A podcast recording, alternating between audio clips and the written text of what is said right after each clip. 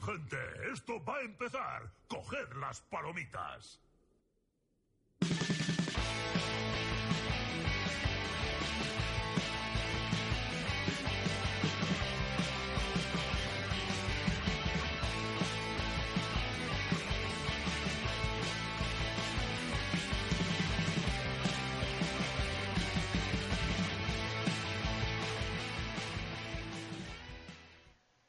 Muy buenas, Nexólogos. Bienvenidos a Noche en el Nexo, episodio 70. Y hoy tenemos, bueno, tenemos a Gilde aquí, de co- Eh. copresentador. ¿Qué tal, Gilde? Barba, tengo una pregunta para ti. A ver, que no he estudiado. ¿No odias los pantalones? Sí, los odio. Pero llevo pantalones para los directos por si me tengo que poner de pie en algún momento. ¿En serio? Sí, sí. Por si me tengo que poner de pie que nos vayan gallumbos, tío. Ah, pensé que igual eras como Sandra Riera, que eras el stream más sensual, pues Soy, sensual, pero ahí toda la gallumbada. no, no sé cómo hacen viciadas. Que el cabrón se va de streaming en- y hace los casteos en, en gallumbos. Y después de hablar de la ropa interior, tenemos también como invitados hoy a los integrantes, o parte de los integrantes de Oplita y Sports. Tenemos a Oplita y tenemos a Exilon. Buenas noches, caballero. Hello, ¿qué tal? Muy buenas. O sea, Oplita, primero Exilon y luego se ha oído a Oplita. Bueno, hoy tenemos un programa. eh, vamos a analizar, obviamente, todo el parche que hemos tenido de balance. Ha habido muchísimos cambios, creo que he contado más de 20 personajes que han cambiado, aunque algunos de los cambios son un poco, lo hemos resumido muchas veces, en plan, queremos subir un poco los talentos más mm, menos balanceados o más pobres, menos con peor porcentaje de victoria y popularidad, y un poquito nerfear los mejores en algunos casos. Y bueno, pero antes de todo eso, vamos a conocer al equipo, Plita entrando con toda su cuenta, al equipo ganador de la pasada Liga Hotsea, participantes de esta nueva Liga Hotsea con otro nombre. Y bueno, que nos cuenten un poquito su proyecto, que se den a conocer, que nos digan sus redes, sus lugares de contacto y, y sus competiciones. Así que vamos a empezar ya directamente, directamente con el, con el tema del día. Chicos, Oplita y Sports. Equipo, ¿favoritos para esta temporada de Liga Hotsea? ¿Os lo ponéis como favoritos o no? ¿Tú qué dices, Sexy? A nosotros mismos favoritos. Sí. Yo creo, o sea, quiero decir, si soy sinceros, A ver, yo creo que hay equipos muy potentes este año, ¿eh? Sí. Eh, Hay equipos potentes, pero vuestro objetivo es ganar, volver a ganar. O decir, bueno, vamos a pelearlo. Sí, ese siempre va a ser el objetivo. El tema es cómo estemos, porque hay días que estamos muy mal y es en plan...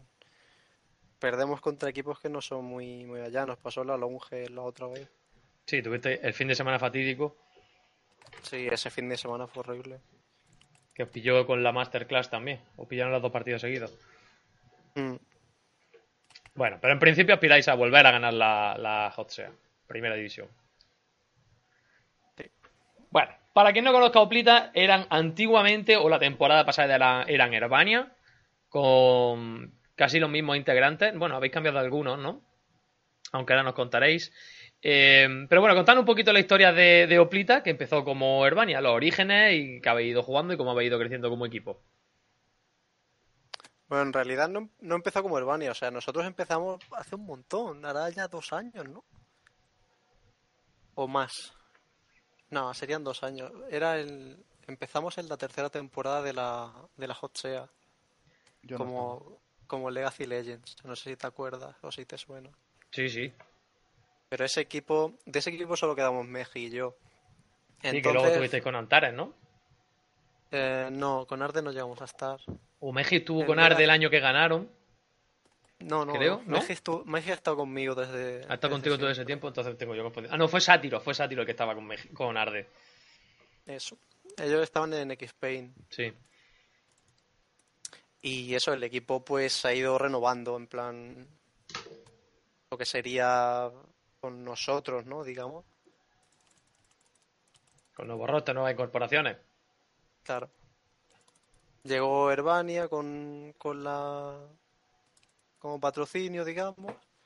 Y bueno, después de un año bien, nos. nos contactó Plita por si queríamos cambiar un poco de aires y Y así estamos, como plita. Ya está. Em, competiciones, hasta hoy. Habéis participado principalmente en la Liga Jotsea todo este tiempo. Eh, habéis jugado muy bien muchas temporadas, pero os habéis llevado, aunque parezca mentira, solo, entre comillas, os habéis llevado esta última Jotsea. Mm. Por lo menos de las últimas. O sea, tú como integrante de un equipo sabes que dentro del equipo pues hay días que no, no, no llevas bien o pasan cosas en los equipos, ¿no? Y a menudo pues eso te afecta a la hora de jugar. Y en plan siempre nos ponían como favoritos y tal, pero nosotros nunca hemos destacado en realidad, o sea, de hecho nos metimos a jugar al Longe porque veíamos que nos faltaban muchísima, muchísimo por mejorar. Y por eso ahora mismo es que estamos jugando lo máximo posible. Estáis jugando todas las competiciones. Bueno, ahora, ahora hablaremos de lo que, de lo que estáis compitiendo.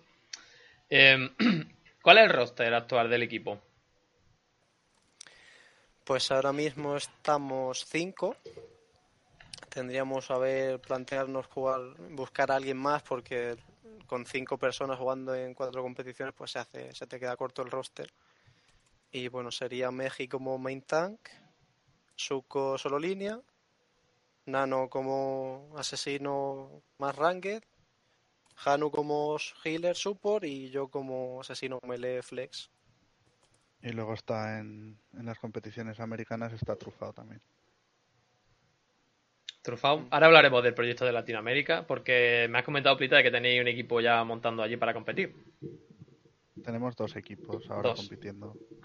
En Latinoamérica. El español y uno de gente de allí, de mexicanos y peruanos.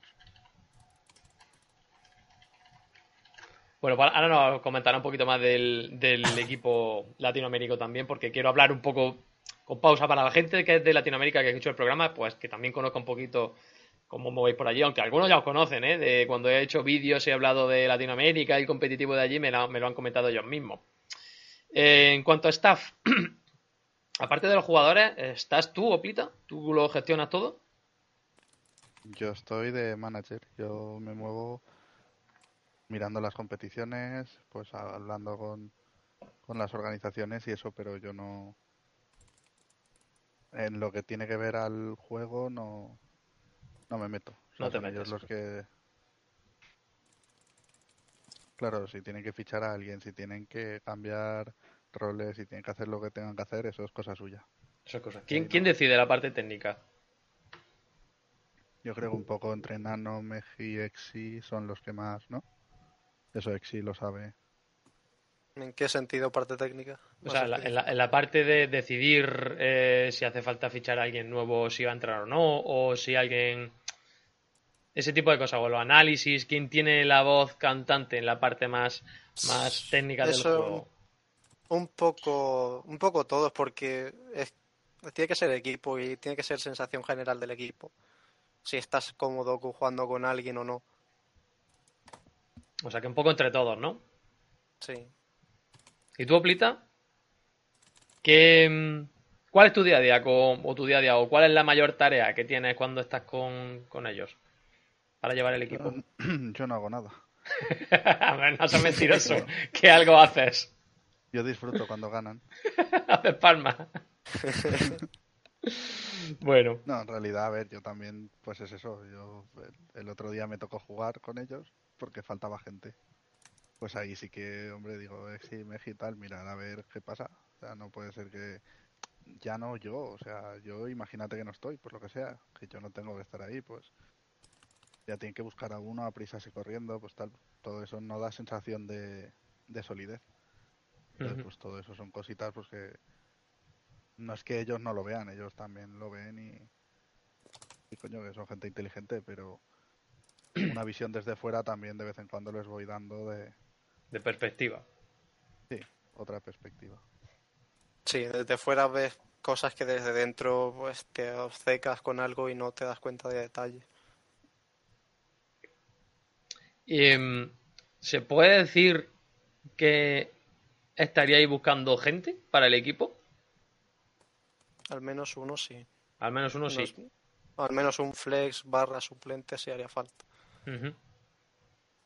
Porque, claro, ya te digo, son muchos días que no puedes estar disponible todo, es imposible. Y más aún cuando, porque ahora en verano pues estás más libre, entre comillas. Cuando empieces una rutina y te salgan cosas imprevistas, pues Claro. no puedes. No, si es nosotros en nivel amateur y siempre tenemos, queremos tener un equipo de 6-7 mínimo, pues imaginaos vosotros que estáis compitiendo al máximo nivel, entre comillas, y en varias competiciones al mismo tiempo. O sea, es que 5 es, vais con la lengua afuera casi, a ese ritmo. Em, ¿Qué buscáis cuando, cuando tenéis pensado, por ejemplo, ahora, si dices, bueno, buscamos un flex tal, eh, ¿qué es lo que buscáis? ¿Qué es lo que miráis en, una, en un jugador? Pues que tenga buen pool de héroes, sobre todo pues héroes que estén más en meta, digamos. Y ahora mismo al tener todos los roles cubiertos, pues sería buscar un alguien que pueda adaptarse más o menos a lo que necesitemos. Por ejemplo, si falta el solo línea, pues que se pueda adaptar al solo línea, que falta el support, pues al support y demás. Llegado a ese punto, tampoco miráis rango, ¿no? Miráis más bien conocimiento y habilidad que... Sí, el, el rango es un poco orientativo, pero ya en España es que nos conocemos prácticamente todo el mundo. Entonces Sí. sería un poco ver si está dispuesto a está dispuesto a entrenar, está dispuesto a em, que tenga un poco de, de dinamismo a la hora de, de jugar la partida, que proponga cosas. Pues ya que estamos con la parte más técnica, eh, vamos a hablar de cómo trabaja Oplita como equipo. ¿Qué calendario tenéis? ¿Cómo, cómo entrenáis? ¿Qué calendario tenéis eh, semanalmente? Pues ahora mismo en verano está un poco revuelto todo. Te puedo comentar lo que hacíamos antes y lo que está planeado para hacer en- a partir de septiembre. Venga. Em, solíamos entrenar de, de domingo a jueves, porque el viernes, sábado, pues te quedas un poco, un poco de, de libertad para hacer ya lo que tú quieras fuera del juego.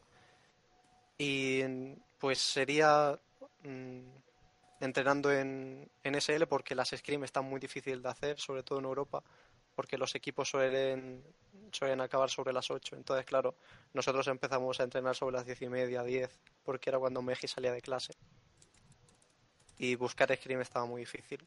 Así que lo que hacíamos era entrenar en, en la antigua TL, ahora SL, y bueno, intentar pues buscar composiciones, ver con, con qué estábamos cómodos, con qué no, y sobre todo mirar muchas replays que, que hayáis dicho de esta partida, pues mm, aquí hay algo que no me cuadra, aquí hay algo que no hemos hecho bien, aquí hay algo que podíamos haber cambiado, y ver ese fallo mm, contigo repetido y verlo desde el punto de vista de fuera que sería, eso te ayuda muchísimo a mejorar. Analizáis mucho replay. Hmm, Intentamos al menos una vez a la semana sentarnos los cinco y decir, vamos a ver esta partida, no solo nuestra, porque con tuya ves fallos, sino replays que puedes sacar de División S, de Masterclass, ver qué están mm, piqueando, qué build se lleva, qué composición se lleva, para ver un poco qué es lo más óptimo. ¿Qué herramienta utilizáis para analizar ese tipo de... ¿Utilizáis webs? ¿Utilizáis... No, en plan, lo que sería ver una repetición, o bien nos la descargamos o lo vemos directamente del stream, porque muchas veces castea Caldor, que ha estado pues, era caster de HGC y sabe muchísimo, y también comenta detallitos que se te escapan, y es interesante escucharlo también. Y Caldor es, eh, eh, a veces es que te sorprende con las cosas con las que te, te comenta, ¿eh? es brutal. Pero él, quiero decir, porque yo le he hablado con él bastante a nivel personal y tenía muchos amigos en equipo, sabía exactamente qué es lo que buscaban, qué es lo que se entrenaba. Quiero decir, sabe mucho porque se ha movido muy bien. Sí, ha tenido mucho contacto con todos los equipos. Sí, sí, sí. Y de hecho hay escenas de él en las antiguas HGC eh, que básicamente se ponía detrás de MVP, se ponía detrás de Fnatic, de Dignitas y decía, ala, a ver qué hago. O sea, perdón, a ver qué hacen. Claro, para tomar nota y aprender también de ellos. Y luego llegaba y en, lo- y en los casteos, pues obviamente tiene todo, ese nivel de conocimiento extra. Mm. Em, ¿Se puede entrenar actualmente bien en Liga de la Tormenta, en SL? Mm, No, porque no te toca contra un equipo de 5 coordinado. O sea, tú te metes con tu partida de 5 que puede estar más o menos equilibrada en cuanto a MR, pero el otro equipo puede ser una clone fiesta que, que ni por ahí ni se acerca a lo que sería un partido contra un equipo formado. O sea, lo más recomendable a la hora de entrenar sería quedar con un equipo y decir a tal hora, a tal día y, y hacer scrims lo máximo posible. Sí, pero a nivel, a nivel Europa, lo hemos dicho, o sea, lo has dicho tú y nosotros también cuando estamos jugando con la LUN, cuesta mucho encontrar o poner un partido a, a partir de las 9, ¿eh? 9, 9 y media. Sí, el problema es ese, que los equipos europeos a las 8 ya dicen yo ya no puedo. Y nosotros aquí en España, pues a partir de las 10 es cuando empezamos a jugar. Claro, esa diferencia horaria al final se nota. Mm. No, no- o sea, no en horario en sí, pero sí en el ritmo de... El ritmo de vida. De vida que tenemos. mucho antes a la cama. Claro, ellos a las 6, 7 ya han terminado de trabajar y nosotros hasta las 9, 9, 10 estamos todavía trabajando y estudiando. Es horrible eso. Mm. Em, cuando analizáis, ¿buscáis algo en concreto o simplemente vais tomando notas sobre cosas que van ocurriendo, que vais viendo? A ver, nosotros ya tenemos en plan cierto recorrido, llevamos mucho tiempo jugando juntos, entonces no necesitamos ver tanto replays técnicas a nivel de macro toda la partida, sino momentos puntuales donde, donde hay que tomar una decisión difícil o donde se tenía que haber hecho una cosa en un segundo concreto y no se hizo. Entonces sería un poco más enfocado a momentos específicos. Hemos trufado diciendo menudo engañado. Em, Oplita, cuéntame un poquito el proyecto de Latinoamérica. Bueno, pues sobre el equipo de allí. Sí, sí, sobre lo que tenéis, las competiciones que jugáis allí, el equipo, los equipos que hay, qué idea tenéis con los equipos de allí, que, que- que- Bueno, pues eso empezó porque nos metimos con este equipo de Meji, Exi, Trufao. Bueno, Trufao no sé si estaba en aquel entonces, ¿estaba? En, en la otra competición. En la taberna no. Pues bueno, nos metimos a jugar un torneo de la taberna, se llamaba, que era un torneo de, de Sudamérica, más bien. Y claro, jugamos un día, porque se jugaba con 400 de ping, ¿no? En el servidor de Brasil estábamos entre, de, sí, entre 300, de 300 para arriba. Entonces era imposible jugar. Aún así, ga- ganaron un partido. Ganamos, una- ganamos el primero. Absurdísimo. tiene otro mérito. bueno, total, luego dijimos una y no más. En americano se juega más. Pero ¿qué pasa? El Que servidor de Brasil era. Sí, En el de luego probamos a Centroamérica se puede. probamos Norteamérica Centro y se podía jugar. ¿Cuánto ping sale en Norteamérica Centro? 150 más o menos. Sí, yo cuando he probado a jugar en Latinoamérica hay mucha diferencia entre sur y norte ¿eh? en cuanto a latencia. Pues eso, y entonces nos inscribimos al, al TLHT, que es el torneo más grande de, de por allí. Es un torneo que hay 40 equipos. Y, y bueno, y bien, y vamos jugando de momento invictos, ¿no? Mm, sí, a no ser que cuenten mapas sueltos, sí. Sí, no, lo que son partidos los han ganado todos. Y luego pues han ido saliendo otros torneos de por allí también que hemos decidido descartar también por eso, porque van saliendo los europeos y si no, no se puede jugar todo. ¿Qué torneo? Así para la gente de Latinoamérica. La Liga del Nexo, la HLL, ¿Son bueno, todos, esos dos. ¿Son todos de Latinoamérica en general o son algunos de un país más en concreto? HLL hay División Norte y Sur, creo. Y la Liga del Nexo creo que se juega en toda Latinoamérica. O sea que digamos que hay movimiento competitivo en Latinoamérica. ¿Qué nivel hay allí? Pues hombre, hay de todo. Hay equipos. Es que, por ejemplo, en el TLHT eh, son 40 equipos. Entonces te puedes imaginar. Sí, bueno, allí habrá un poco de todo, ¿no? Buenos habrá 5 o 6. El resto Bueno, pero son más flojos.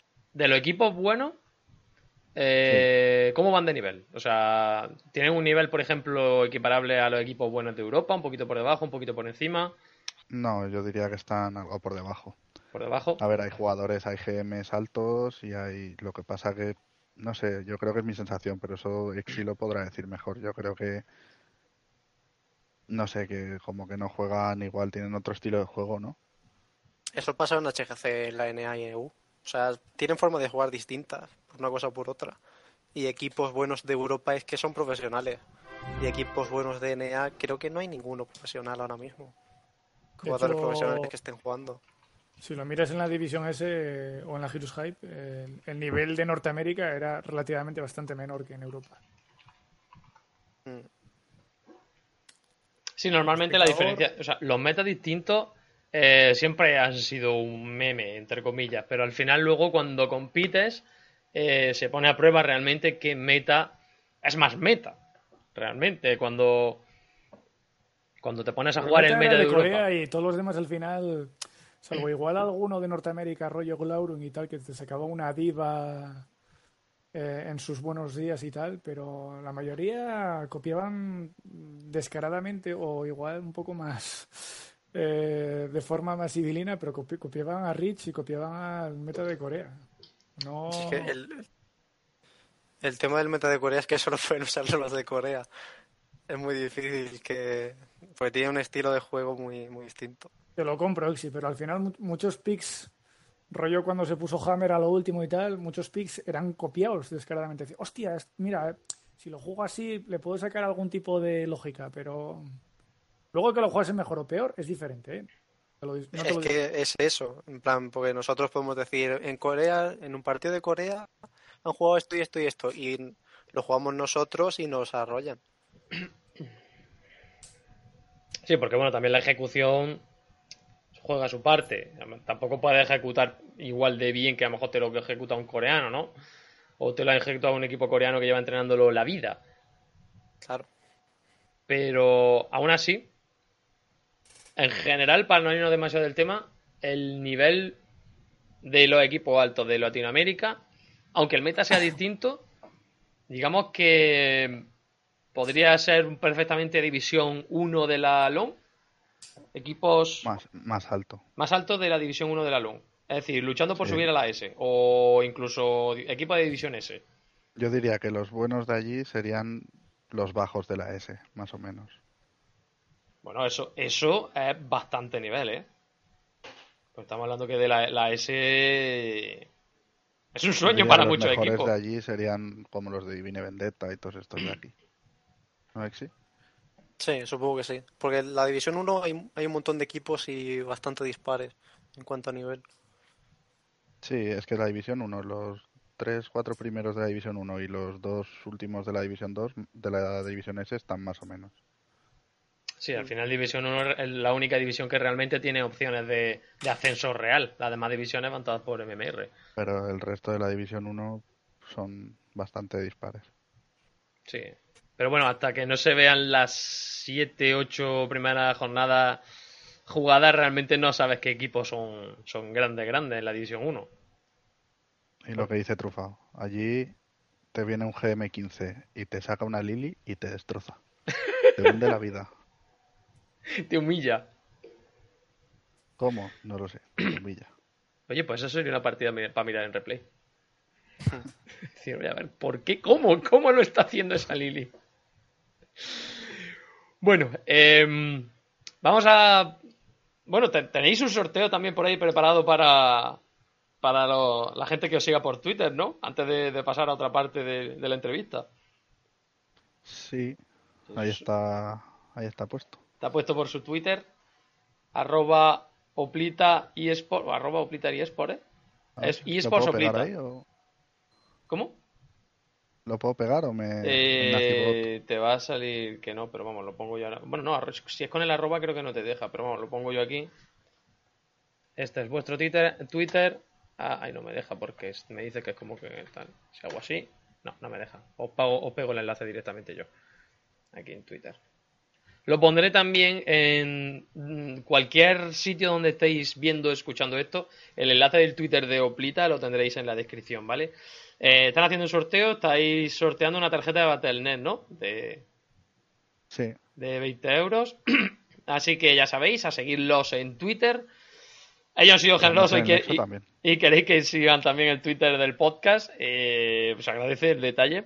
Están sorteando, lo vais hasta el día 8 de septiembre. Tenéis tiempo para, pues obviamente, seguir a, a Oplita eSports, arroba, arroba eSports Oplita, arroba noche-nexo y darle retweet ahí, bueno, al, al tweet donde han presentado el sorteo.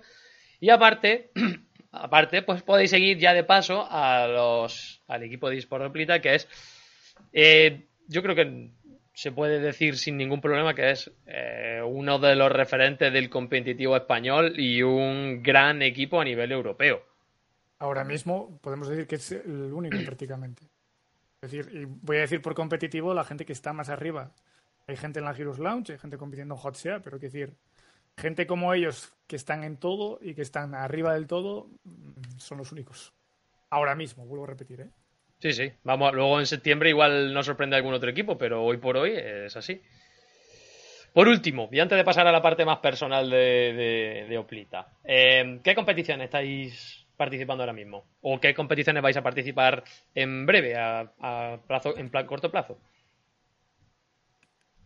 Pues empezamos por el equipo americano, por Oplita América, que solo participa de momento en el TLHT y en la Liga del Nexo, que son dos competiciones americanas, y, y las europeas si quiere Exi. Bueno, Eh, las europeas, europeo, que también sí, bueno. participa en América.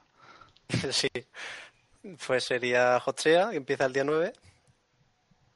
Por otra parte, estaría en, en Europa con la, con la Longe, en División 1.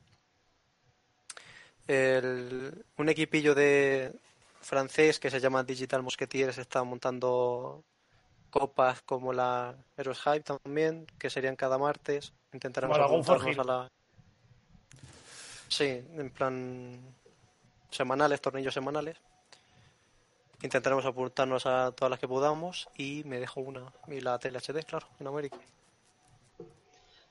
Luego hablaremos de Digital Musketeers porque están teniendo una iniciativa muy buena. Am, objetivo para esta temporada.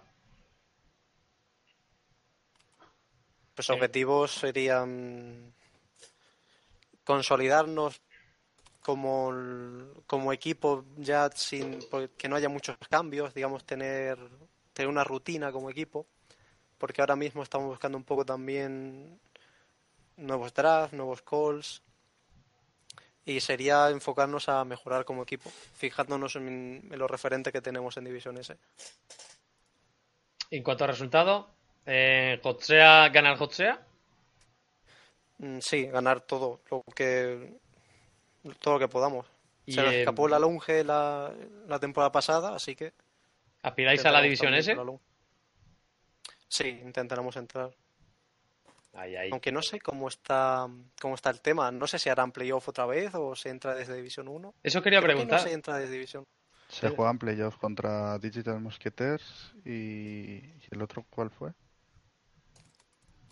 Sí, El último quedó Divine Vendetta, ¿no? En plan, los Sí. dos últimos, pero ¿con quién, quién Se juega hace un eso? ¿Se hace clasificatorio una- entre los aspirantes y los dos mejores juegan, juegan ascenso contra esos dos. Como se hacía en HGC. Sí. Bien. Pues ahí estaremos también. Ahí, a ver si. ¿Cuándo empieza la nueva. La división S tiene, tiene otro calendario distinto, ¿no? Y Go Next Sí. es el otro. ¿Empiezan en septiembre?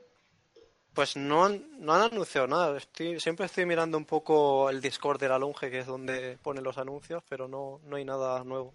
Yo que como, bueno. como vi que Granite Gaming fichaba a Chris, digo, pues no tiene que quedar mucho para comenzar la competición haciendo esos fichajes de esa.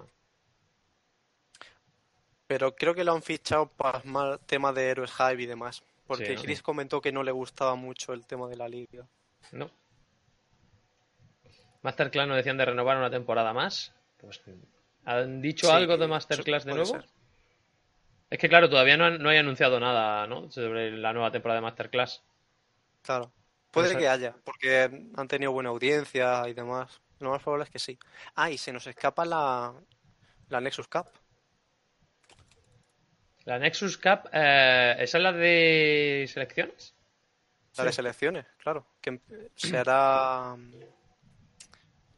¿Dónde estaban las fechas? Pero dentro de poco ya empezaban los playoffs. Em, ¿Qué formato que tienen este año? ¿no? O sea, ¿se registran jugadores y se va Y por equipos. rango o va por equipos? Por. Para hacer la selección del equipo nacional es que cada uno puede montar el equipo que quiera. Ujú. Tú te haces tu equipo y dependiendo del equipo que tenga ese país, se hace como una especie de, de eliminatoria para ver qué equipo representa. Ajá, o sea que... Ya no tienen, ya no tienen en cuenta nada de, de ranked dentro Vale. del juego. Es que ese- el otro año ha sido un poco cachondeo por el tema de, pues eso, que cogían gente del arranque y lo- no, no, no se lo tomaban en serio, otros no. O sea que, oye, pues eso es un buen, buen escaparate, ¿eh?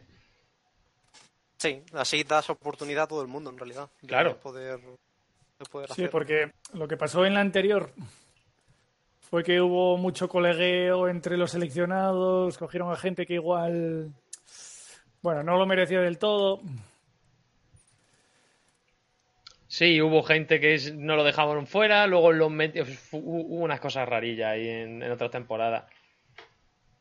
Y luego aparte, pues eso, que luego había selecciones que se lo tomaban a cachondeo, otras que no- ni siquiera tenían los jugadores el día del partido, bueno, se vieron cosas un poco absurdas durante la temporada. Para el nivel que se presuponía, pues hubo cosas que no daban mucha imagen de seriedad. Espero que esta temporada, al ser por equipos, como decís, la cosa cambie. La verdad es que subirá mucho el nivel si es así.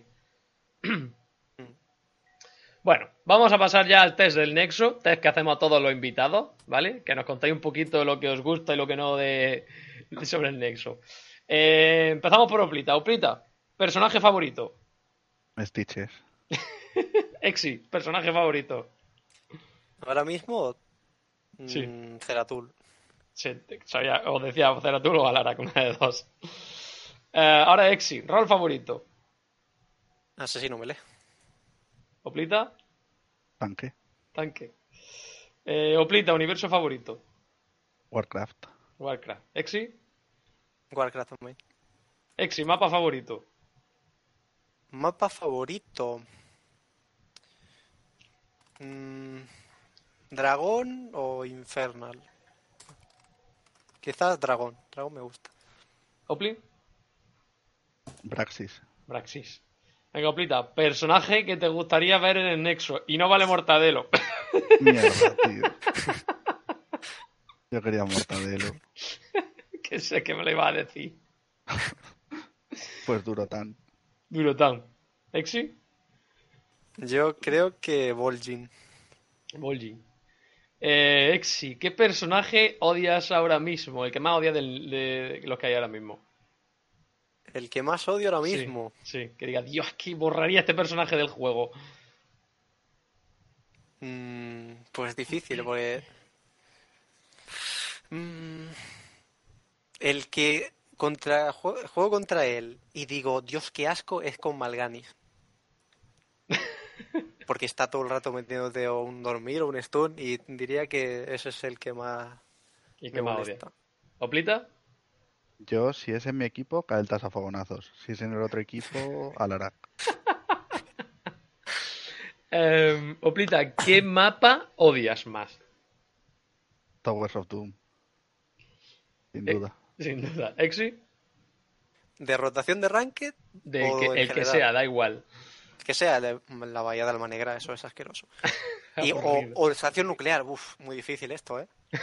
Está ahí, hay Uf, cabeza esta con cabeza. difí- esta pregunta es muy difícil. Mm, Vale, voy a decir, voy a decir Bahía. Vaya.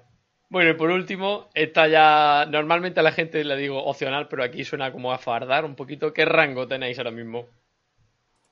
Yo estoy llegando al platino 1 ya. Por Decay. Eh, Sí, tío. ¿Y Exi? pues GM algo, no me acuerdo. GM 15, no lo sé. Qué sucio. Cuando Aunque es- yo soy GM56, me dijeron el otro día, ¿no? Ojito. La season pasada, ¿eh? Que no es. Bueno, el Estábamos mejor rango que habéis el tenido. va- va- el mejor rango que habéis tenido, ¿cuál ha sido? Vamos a dejarlo así. Yo maestro mil puntos. Maestro, mil puntos. No, se ha dicho que tenía GM. No, no, pero eso me dijeron el otro día. En... Estábamos jugando en América Y saltó Sí. uno en el chat y dice, Neroplita es GM56 Ah, en, en Europa. ¿Y tú, Exi? ¿Cuál es el rango más alto? El, el 9, creo. El 8 o el 9. Joder. Eso tiene que dar un subidón, ¿no? Verte ahí el 8 o el 9 y dice, me cago en la leche. Estoy a nada. Hombre, en los- la gente que te encuentras en GM dices, madre mía, Sí, ¿no? ¿qué haces, qué haces esto aquí? Pero bueno. Un, po- un poquito... Antes sí, pero es que, es que ahora el GM es muy meme. O sea, cuando había HGCs y decía, madre mía, he llegado a GM, qué bien. Pero ahora es como... oh, Pregunta fuera de guion. ¿Cómo veis el sistema, cómo veis ahora mismo el arranque? parece que se ha estabilizado un poco. Sí, ¿no? La primera semana era un circo brutal. Pero brutal. Es que la primera semana es para no tocar el arranque. Pero no sé si lo hicieron aposta o algo, porque era absurdo. O sea, la gente que te tocaba eran como bots. Yo creo que están probando el, el nuevo sistema que habían comentado que habían mejorado la IA y estaban ahí probando porque eso era muy sospechoso. ¿Y qué os parece Kira? Pues Kira se comió un nerfeo bastante grande. Hay que ver cómo queda. No la he probado a fondo. Pero... hmm, Puede que se descuelgue. ¿Puede que se descuelgue? ¿La veis ahora top meta? No. No, no, no. ¿No? Yo creo ¿Ha que la gente está vez? aprendiendo a jugar contra ella. Pues todo esto venía porque primero vamos a recordar la encuesta que tuvimos la semana, bueno, la semana, en el último programa, que os preguntábamos sobre Kira, que, que si, ¿qué opinabais sobre ella? Si os gustaba, no os gustaba, daba igual. Eh, con 48 votos, eh, al 19% no le gustó Kira, al 35% le daba un poco igual y al 46%, casi la mitad de los votos, le gustó Kira. O sea que mm, entre me da igual y me gusta, está repartida la cosa. Y esta semana, en relación a la pregunta que le he hecho a Exi, os quería preguntar, os queremos preguntar sobre el nuevo sistema eh, de, bueno, la experiencia que habéis tenido con eh, la nueva liga de la tormenta, ¿vale? Porque la anterior fue una pretemporada, con además la asignación directa del MMR con respecto al rango. Y bueno, la pregunta es esa, ¿qué os parece? ¿Cuál es vuestra experiencia general con la nueva liga y el reciente sistema de MMR? Y tenéis cuatro opciones, muy buena, buena, la misma sensación que antes o mala. De momento tenemos 13 votos y de momento va ganando mala. La gente está teniendo malas experiencias con las rankings. Yo he votado mala, ¿eh? ¿Tú has votado mala? Y quien diga muy buena, miente. Quien diga muy buena, muy... Seguro, seguro. Yo, para mí ha sido buena. Dentro de lo que me he encontrado, creo que es buena. Si tuviera que poner una pega, simplemente creo que en Premade eh, pegan unos palos brutales al MMR. Sí. Pero vamos, por otro lado me parece lógico, ¿no? Porque se está jugando contra un equipo que no es Premade, en fin, ¿no? Tiene cierta ventaja. Pero fuera de eso, creo que se ha equilibrado bastante el nivel. O por lo menos yo me estoy encontrando, en- cuando juego sobre todo solo queue, me estoy encontrando cada vez menos, menos bots. No, no bots reales, sino gente que juega en plan desactivo el cerebro y pulso botones. Afortunadamente. Para lo que hay en, en- en oro, ¿eh? Que telita también. Bueno, y dicho todo eso, señores, hemos tenido un parche de balance importante, como hemos dicho, casi 30 personajes cambiados, o cerca de 30, que vamos a entrar a analizar. Bueno, vamos a dar hacer un pequeño resumen, como solemos hacer aquí, de todos los cambios, y bueno, lo, lo iremos valorando aquí en directo, porque hay algunos que nos pararemos más, otros nos pararemos menos. Y vamos a empezar por Volskaya. Para empezar, le aumentan la salud al Triglab, le aumentan la progresión de salud, le aumentan la progresión de salud en tiempo en cantidad proporcional, eh, le aumentan el daño del ataque básico y le aumentan el daño de la carga, con tanto su daño inicial como la bonificación contra objetivos que no son héroes. Y esto lo decían para que las partidas en Volskaya duraran un poquito menos, es decir, han potenciado sobre todo los Triglab de early game. ¿Qué opináis? ¿Qué opinión tenéis de esto? Con el cambio al thriller, la verdad es que se notaba un poquito débil en cuanto a, a otros objetivos de otros mapas. Así que el cambio bien en general. Según el daño a no héroes. Y bien, te da un poquito de... porque se alargaban las partidas mucho. Sí, me parece bien. Y sobre todo le da un poquito más de valor al primero, que era como, bueno, hemos perdido el primero, que tampoco nos van a tirar con suerte la fuente de arriba y ya. Mm. O sea que dentro de lo que cabe. Bueno, eso es en cuanto a mapas y luego ya tenemos cambios a personajes. Vamos a empezar por los tanques, pues porque Blizzard nos ofrece un orden muy bonito en cuanto a, a tanques y luego asesinos y demás. Así que empezamos con tanques, empezamos con Vulcano.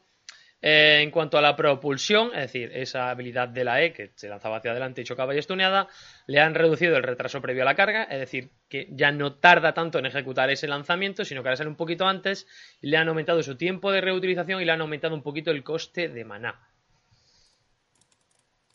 Bueno, yo creo que esto es un pequeño ajuste. Tampoco creo que sea. El coste de maná es lo que a lo mejor le, le influye más, porque Vulcano últimamente sufría un poco de maná. ¿No? Y le han aumentado el También coste. tiene, tiene más tiempo de cooldown, así que. Sí. Aunque la carga No. es un, un poquito más instant, entre comillas, que antes. Sí, pero le han tocado de 0,5 a 0,37. Sí, pero yo creo que está para ajustarlo un poco al, a los cambios de velocidad de movimiento. Más que nada. Para que en relación al 10% de esa velocidad de movimiento extra, ese tiempo de carga sea un poquito. Lo que pasa que, claro, en el momento que la gente se adapte un poco a que va a ser un poco más instant, pues va a volver a, a sufrir un poquito. Como han sufrido todas las skillshots con los cambios de velocidad de movimiento. Es un indicio también que lo quieren implementar como main tank. Para que sea él el que inicie y no siempre sea el que haga follow. ¿Qué le falta para que sea main tank? ¿O qué creéis que falta para que sea main tank? Es que no. El kit que tiene es muy difícil que sea main tank. Porque tiene un slow, una facultad de daño y una carga que da pie a que sea follow siempre. Es como un stun de tirante. Muy difícil puedes iniciar con eso. Entonces, mm, se ha jugado Bruiser y ha dado muchos buenos resultados por eso. Quizá tener algo más de entrada-salida, ¿no?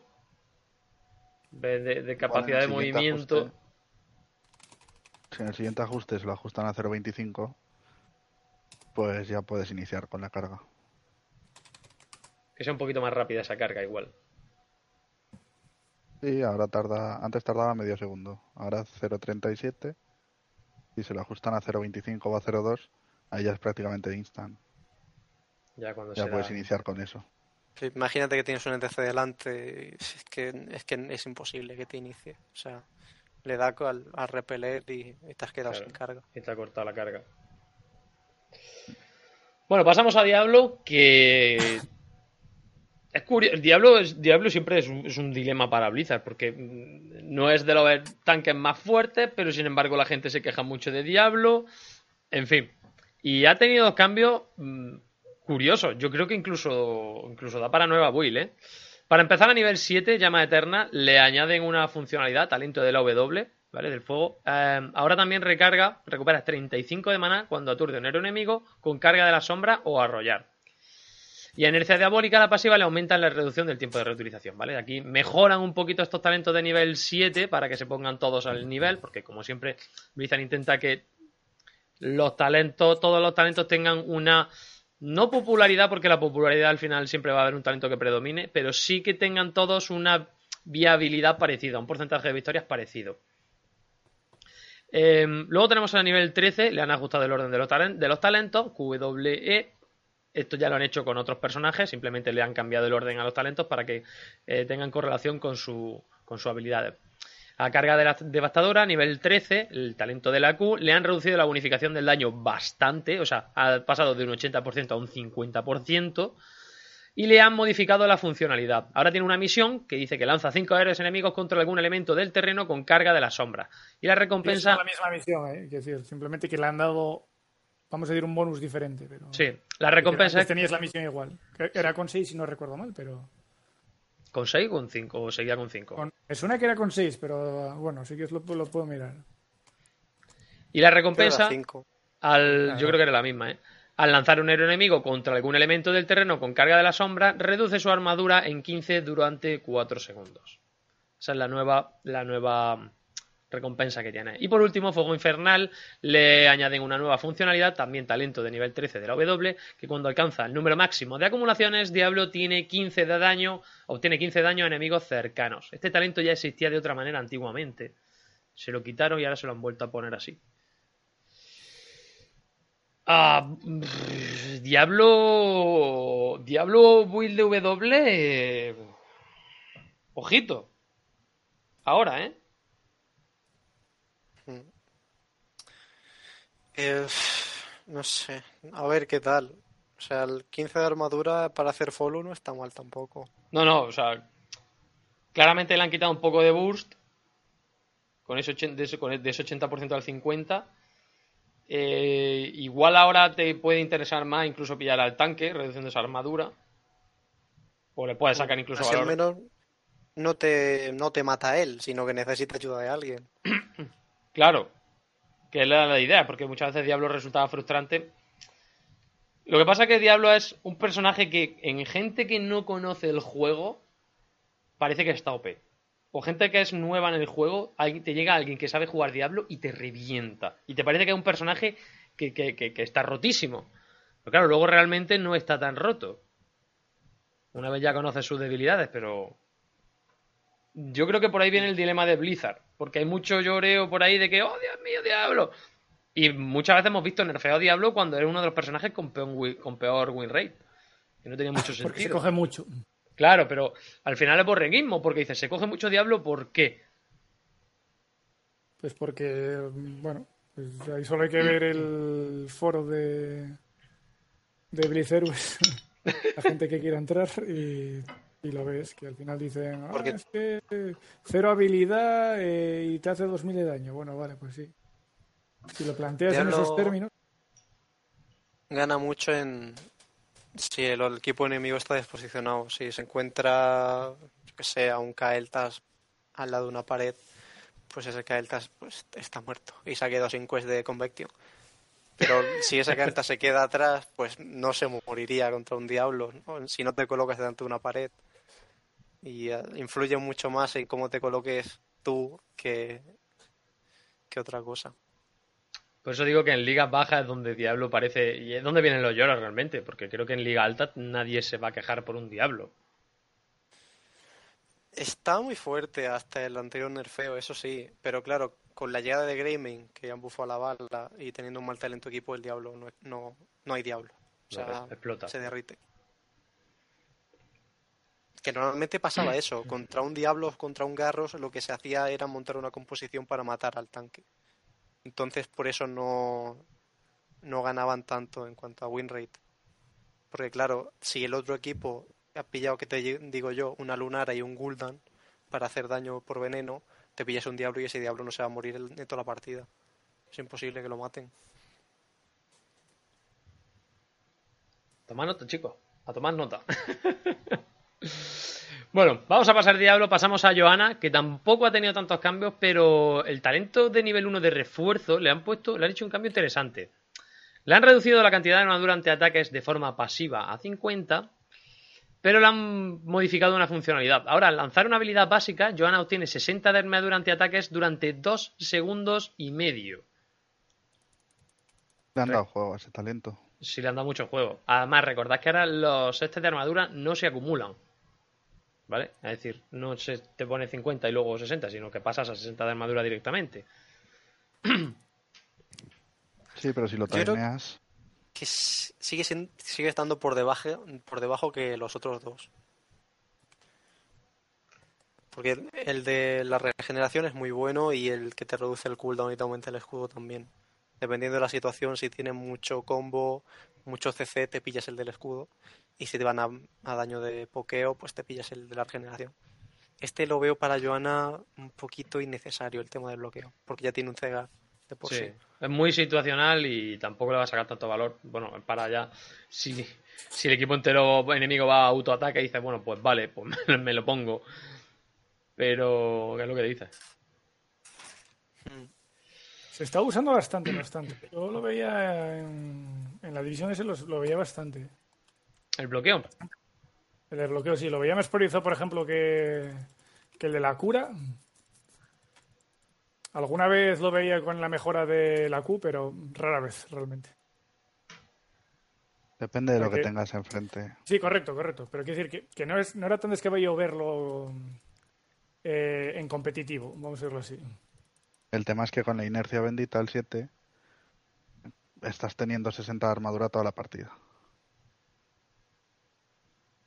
Directamente.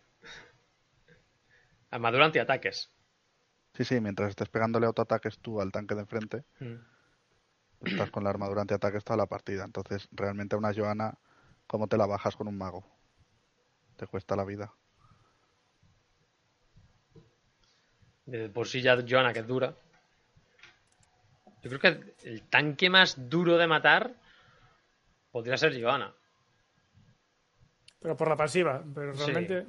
Bueno, ya, pero bueno, todos tienen, todos tienen su pasiva de alguna manera. Yo creo que normalmente es uno de los que más cuesta bajarse.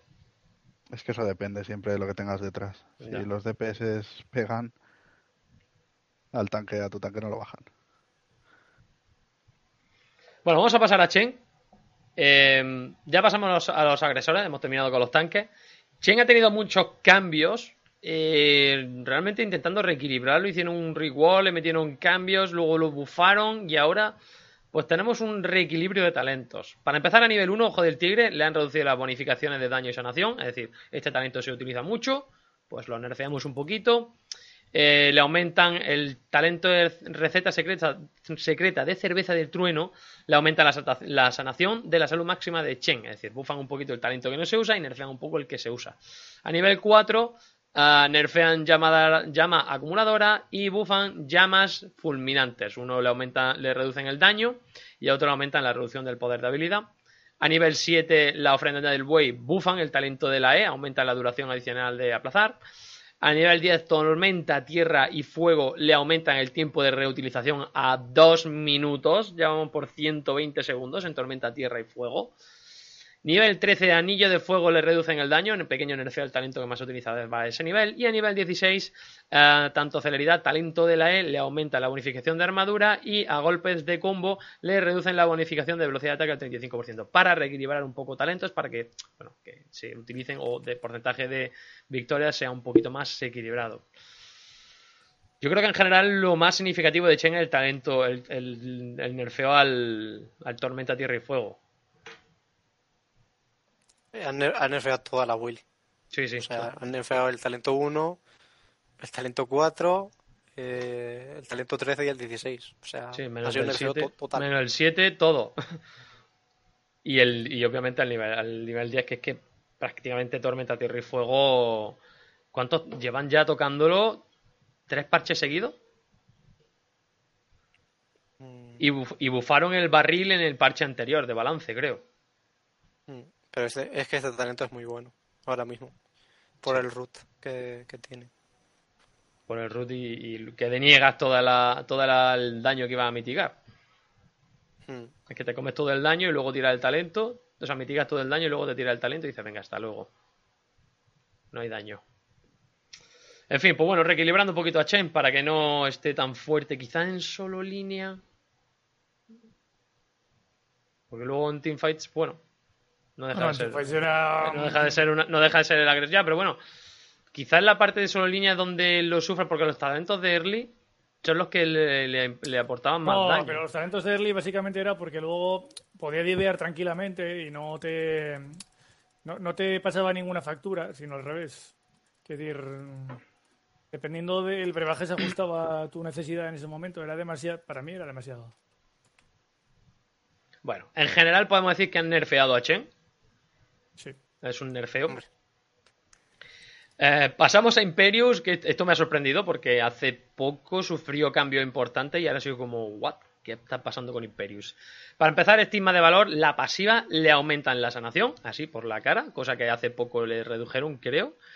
Eh, a nivel 1 le mejoran el talento, le mejoran los dos talentos que no se utilizan, básicamente, o los que menos se utilizan. Luz emparadora, le aumentan el daño del 50 al 100%, es decir, le duplican el aumento de daño y le aumenta ligeramente eh, la reducción del tiempo de reutilización. Aumentan también la bonificación del daño en el centro a llama devoradora, el otro talento de nivel 1, pero de la W. A nivel 4 aumenta la sanación de ansia de batalla, talento menos utilizado de nivel 4.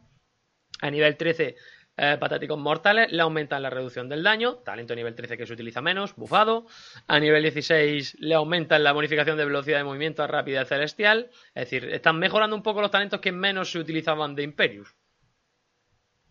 un poquito de darle viabilidad a los talentos más underrated. Bueno, bueno, underrated no, los menos con porcentaje de victorias, digamos. Y también, normalmente también son los que tienen popularidad. Lo que pasa que luz empaladora es que a mí, digo, el puto doble. Es decir, es que era muy poquito, entonces. sí, sí, es que o, o lo mete, o le mete un empujón bueno o no se va a utilizar en la vida. Claro. De todas maneras, no han tocado la build principal, en este caso, no como en el de Chen, sino que han tocado los, talen- los otros talentos para intentar equipararlo un poco. Sí. Como hacen con Illidan. Entonces el personaje se queda igual, Sí. básicamente. Pasamos a Leoric. Le aumentan la salud y la regeneración de salud. Un cambio básico a Leoric. Lo hacen un poquito más resistente. Y huesos endurecidos a nivel 20, talento de nivel 20. Le aumentan la armadura y mortaja de rey muerto. Le reducen el tiempo de reutilización de 60 a 30. Directamente. Talento, cambio de nivel 20 a Leoric. Y bueno, salud y regeneración de salud. Que para solo línea le viene genial. Pero tarda más en resucitar. Joder. Bueno, en teoría eso en solo línea no debería ser un problema. Luego en Teamfight, Hombre, Leoric siempre ha tenido fama de, de morir más. de fidear basto en teamfight, entonces... Es que realmente le está sacando valor, entre comillas, a morir. Como es como Uther. O sea, si tengo, que, si tengo que elegir un personaje de mi equipo que muera, por favor que sea un Leoric o un Uther. Que son los que al final van a hacer un poquito de trampa una vez muerto. Bueno, pasamos a los apoyos. Tenemos a Tassadar, que bueno, esto es así un poco, un poco sorpresa. Le aumenta la salud a Tassadar, le aumenta la regeneración de salud, le aumenta el daño del ataque básico, ojo, de 14 a 15, cuidado, vaya a ser que se le vaya la mano. Y aumentan la ralentización de, alteración un 25%. En cuanto a los talentos, a nivel 1, resonancia de Kayadin, Kaidarin, eh, le reducen... Que te calles. Cállate, barba. Le ha reducido las esferas de regeneración necesarias para completar la misión de 15 a 10 en la primera recompensa y de 30 a 20 en la segunda. Y por tanto, eh, las bonificaciones que recibe el escudo pasan de 20, eh, 20 a, a las 15, de las 15 a las 10. O sea, antes eran 15 esferas, ahora son 10. Antes era 40, no, perdón, antes, antes no, sé- no sé lo que era. Eh, 20, ah, lo pone aquí, 20-15. Lo explico bien. Las recompensas antes eran 15 esferas, necesitabas 15 esferas, ahora son 10. Las recompensas antes eran 20% de bonificación de escudo, ahora es un 15%. Y en la segunda recompensa, antes eran 30, ahora son 20 y por lo tanto la bonificación era antes un 40% y ahora un 30%. Ya está bien dicho, que me he liado con los números. Resonancia le aumenta la ralentización a nivel 7, sabiduría de Andun a nivel 13 le aumenta la reducción del tiempo de reutilización. A nivel 16, disrupción de fase le aumenta la reducción de la armadura antiataques y haz concentrado, que es pasiva, le aumenta la bonificación del, rango a salud máxima. Y por tanto ya a nivel 20 y terminamos, enlace prismático le aumentan el daño. Yo creo que son irrelevantes los cambios. Le han aumentado la build de básicos, ¿no? Bueno.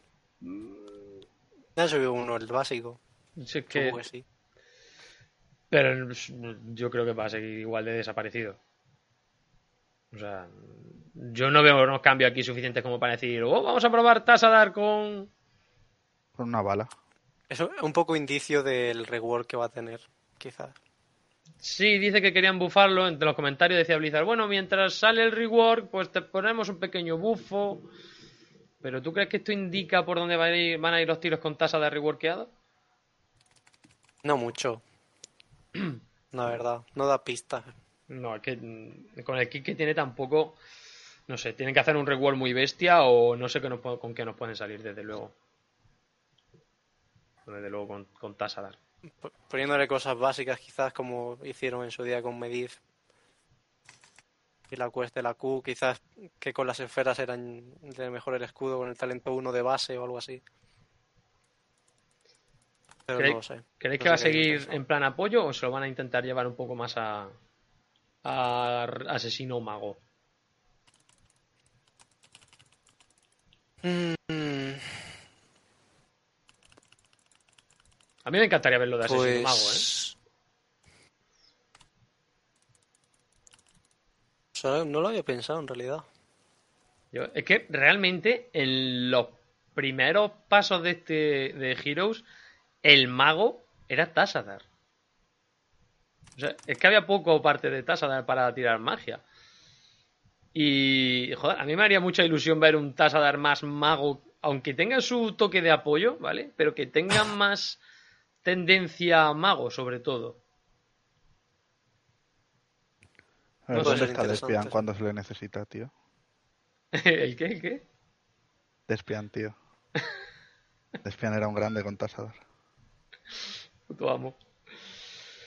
Bueno, vamos a pasar a los sanadores. Nos vamos con Auriel, que bueno, han dicho que quieren que Auriel no dependa tanto del personaje al que le ponga la pasiva, eh, pero quieren que sea parte de su kit. Así que le han aumentado la generación de esperanza por el daño que inflige Auriel a héroes enemigos de un 40 o 60. Le aumenta la generación de esperanza por daño que inflige a objetivos que no son héroes de un día a un 20. Y le reducen la generación de esperanza por el daño que infligen los héroes aliados a los héroes enemigos de un 40 a un 30.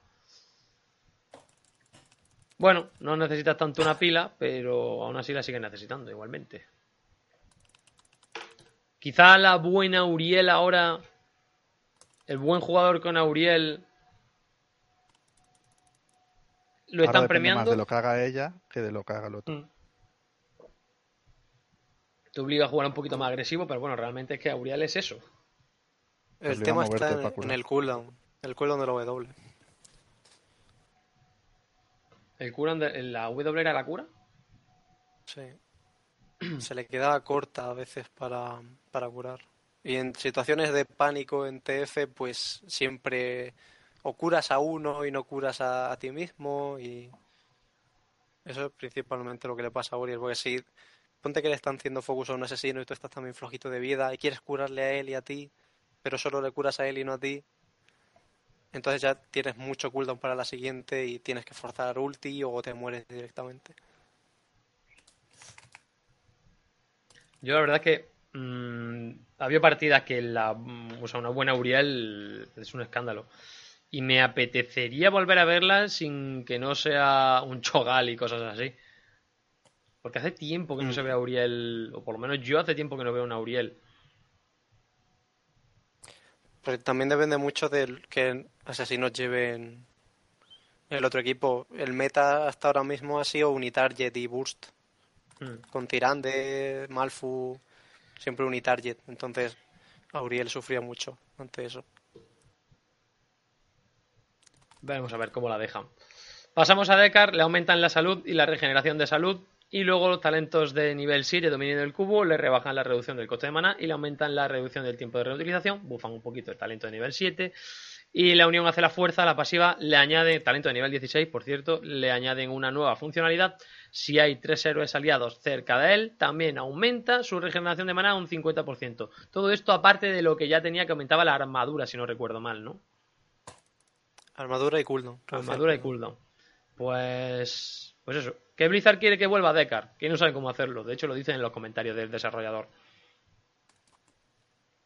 Pasamos a Regar. Yo creo que junto a Diablo, quizá. De lo que llevamos. Porque otro personaje, bueno, y Chen. Un poquito es, es, es de los que más. De los que más cambio ha sufrido. Espérate a llegar a Tirande. Bueno, sí, tirande, tirande, de- pero de los que llevamos de momento, le reducen el daño del ataque básico, le reducen la salud, le reducen la regeneración de salud, es decir, pequeño gran nerfeo a Regar, y luego talentos de nivel 1, carga eléctrica, le añaden una nueva funcionalidad, el 30% del daño que causa. escudo de relámpagos a los, a los héroes enemigos se convierte en curación para Regar. Y Totem Colosal, talento de la E, también de nivel 1, le añaden una nueva funcionalidad. Ahora se puede reactivar el Totem eh, Nexo Terrestre una vez para mover el Totem existente a una nueva ubicación, solo una vez. Y la agilidad del lobo le añaden también una nueva funcionalidad, golpear a un héroe enemigo con embestida en forma espectral reduce el tiempo de reutilización del lobo fantasmal un segundo. A nivel 4 eliminan proyección totémica, a nivel 7 eliminan visión y añaden un nuevo talento que es Totem de Tierra, aumenta un 100% la salud del Totem del Nexo Terrestre y los héroes enemigos ralentizados por el Totem del Nexo Terrestre se ven, ven ralentizada su velocidad de ataque también un 40%. Este talento, eso, me parece una locura. Y luego a nivel 10 ansia de sangre, el alcance pasa de 8 a 12 y aumenta la bonificación de velocidad de, de movimiento un 10%, del 25 al 35. Comentan los desarrolladores que más que nada están viendo que Regar es uno de los es el sanador con mejor porcentaje de victorias del juego con sus datos y que eh, no es el más popular, pero que preventivamente quieren meterle este nerfeo. Pues quizá la vida, porque lo demás, Es muy interesante lo que han hecho con los talentos. sobre todo lo de yo siempre nivel lo he uno, ¿eh? En, en el Road to Master, si eras support, yo siempre te recomendaba, te recomendaba regar porque es muy versátil. Puedes hacer muchas cosas. Puedes irte a sacar campamentos, puedes irte a limpiar líneas, te puedes hacer una doble línea tranquilamente. Y es un personaje que te aporta muchísimo. Es uno de los que aún guarda el cleanse al 7, que es necesario. Y el- lo de la, la curación con el talento 1 y el talento 16 es muy, muy, muy interesante. Sí, sobre todo porque, mm, hombre, Regar es uno de los pocos apoyos, sobre todo, que a nivel 2 te puede hacer un campamento de Breezer. Hmm. Entonces, ah, yo creo que también gran parte del valor que tiene Regar y del porcentaje de victoria viene en eso, en, en el, lo que has dicho, en el valor añadido que tiene, sobre todo en tema de campamentos y, y limpieza de líneas, que es que pocos support tienen esa, esa versatilidad. Mm. En general, tampoco creo que haya sido un nerfeo tan, tan vasto. O sea, aparte de lo que le viene siendo la vida, regeneración de salud y tal, a nivel 1 veo unos talentos muy interesantes y luego tampoco veo. Tampoco veo que hayan sufrido el resto de talentos. No, los talentos son, son bufos, todos. Por eso, entonces, no he entendido muy bien los comentarios que han dicho. El único nerfeo es el tema de la salud. Eso está claro, y el daño de los básicos. Pero luego, no sé, creo que los valores que tiene lo, sigue, lo va a seguir teniendo. Y encima a nivel 1 te, tiene talentos muy divertidos, como digo. Bueno, pasamos a Stukov. A nivel 10, a Azote Infestado le reducen el tiempo de reutilización y le reducen el coste de maná. Y el Caos Controlado, también talento de nivel 10, la otra heroica, le reducen el tiempo de reutilización y reducen el coste de maná. ¿Cómo? De azote infestado. ¿Esto qué ha pasado aquí? Esto, esto está mal traducido, ¿no? Porque tengo copiado dos veces lo mismo. ¿He traducido mal los talentos?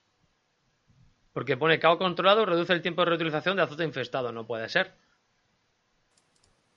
A ver. Creo que, o no le he copiado bien ese, ese, ese tal. Voy a comprobarlo en un segundo. A ver, Heroes. Bueno, mientras tanto pasamos a Tirande, que también ha tenido unos cuantos cambios. Am, a nivel 1, reajuste de equilibrio de talento. Digamos que intentan nerfear un poquito los más potentes, intentan bufar los menos potentes. A nivel 4 ordenan los talentos QWE para que tengan relación con los, el orden de habilidades. Potencian em, Forestal, la activa, y potencian también Aura de disparo certero. Em, a nivel 7 se llevan el talento de nivel 16 de Furia de la Cazadora. Y ese talento que estaba a nivel 7 se lo llevan, o sea, cambian talento de nivel 7 y nivel 16. Ahora Armonización Celestial pasa del 7 al 16 y Furia de la Cazadora pasa del 16 al 7. Y a nivel 13, marca del Forestal, a la habilidad pasiva, hace que los ataques básicos contra objetivos marcados ya no aumenten la duración de marca del cazador, pero sin embargo los ataques básicos contra objetivos marcados reducen el tiempo de reutilización de Bengala Lunar un segundo y medio. Este, este cambio me desconcierta, los cambios de tirante, sinceramente. No sé por dónde tomármelo. Es un nerfeo. Nerfeo potente. Ya, ya, pero que. mm, no sé, sobre todo el del nivel 7, nivel 16, como así, a pelo, tío. Sí, porque el- supongo que lo han equiparado a lo que sería el talento del cleanse de Karazim, que lo tiene el 16. A mí me parece muy late game. Pones y no, por es eso decir, Karazim- dan, dan ese argumento. ¿El Es qué? decir, dan, co- concretamente dan ese argumento. Vamos a, a equipararlo a- al talento de Claro. Karazim del- Eh, no, no me he leído las notas, pero bueno, supongo que era por eso, porque es similar. No te hace imparable, pero bueno, es un cleanse al fin y al cabo. Y el- al 7, al 7 es- era absurdo. De hecho, antes estaba el 1 y eso sí que ya era injugable tirando. Sí, se lo llevaron al 7. De hecho, sí lo recuerdo. De, no, creo que pasó creo que- eh, por el 1, por el 4 y por el 7. Creo que ha pasado por todos los talentos. No, fue- cambiaron toda la rama del 7, la pusieron al 1 y, al- y viceversa. Y bueno, al 7 sigue siendo bastante bien. Yo creo que un, un balanceo sería dejarlo en el 13. Pero bueno, lo han dejado en el 16 y hay que ver si te renta. Yo creo que Tirande se va a seguir jugando. Más que nada porque te da muy buen follow al, al CC, tiene la marca, buena curación. Y se va a seguir jugando porque está bastante bien el personaje. Ya no es tan. De hecho, Malfu eh, está tan alto en el meta porque no lo podía clinchear Tirande. Entonces, digamos que da pie a otras opciones. Sí, sobre todo en early, ese cleans, esos cleans que tenía, tipo Arzas, tipo eso, pues es que le quitaba todo el valor Mm, De Haka no se podía jugar, básicamente. directamente. Si estaba tirando de Haka, olvídate. y eso, cualquier root, cualquier tal, pues adiós. Por cierto, Stukov, eh, lo que pasa es que están cambiados los, los talentos, ¿vale? Es decir, Caos controlado le han reducido el tiempo de reutilización y el coste de mana, y Azote infestado le han reducido el tiempo de reutilización y el coste de mana. Creo, no lo sé. Eh, por lo menos creo que está Uno así, es ¿no? el, el de la primera es al 10 y el segundo es al 20. Es que está todo, pone nivel 10. O sea, el caos controlado es al 20 y el azote infestado es al 10. Vale, o sea que es la misma habilidad, pero en... No, son las- el failing swipe será el, el azote infestado serán las tres, los tres golpes Sí. que le han bajado el cooldown de 80 a 60. Eso a nivel 10. El coste de mana de 80 a 60. Esa es la ulti base. Y ahora el... Ah, pues sí, es la misma, es la misma. Es, la mi- es Sí, que... sí. No sé. es que pon- Aquí sale nivel 10, no sé, aquí ha habido un error en la traducción. Sí, sí, sí, sí. Eh, O sea, es la misma ulti. La- lo primero que tienes apuntado es la, la ulti a level 10 y, Sí, y la, la otra al lo de abajo 20. es la mejora. Esto es level 20. Sí, lo tienes bien. Sí, pero ya te digo, ¿qué pasa? ¿O he cambiado la, la habilidad o que he copiado mal? Porque la segunda es del level 20. Es la mejora. Loquísimo, no volvemos con esto, con las traducciones últimamente. Bueno, eh, ¿queréis añadir algo de Tirande? Y si no, pasamos a Alarak. Que bueno, lo de Alarak es sencillo. Reajustan sus talentos de nivel 1. Fin. Realmente tocan un poquito la, la build principal de Alarak, ni más ni menos. Hombre, le han bajado el cooldown de 100 a 75. Algo se nota un poquito. Tú, tú como profesional del Alarak, eh, Exi, ¿tú cómo ves ese cambio? Hombre, a Lara que era. Lo tenías que banear. En prácticamente cualquier mapa. Y le han bajado el 1 y el 4, que era el.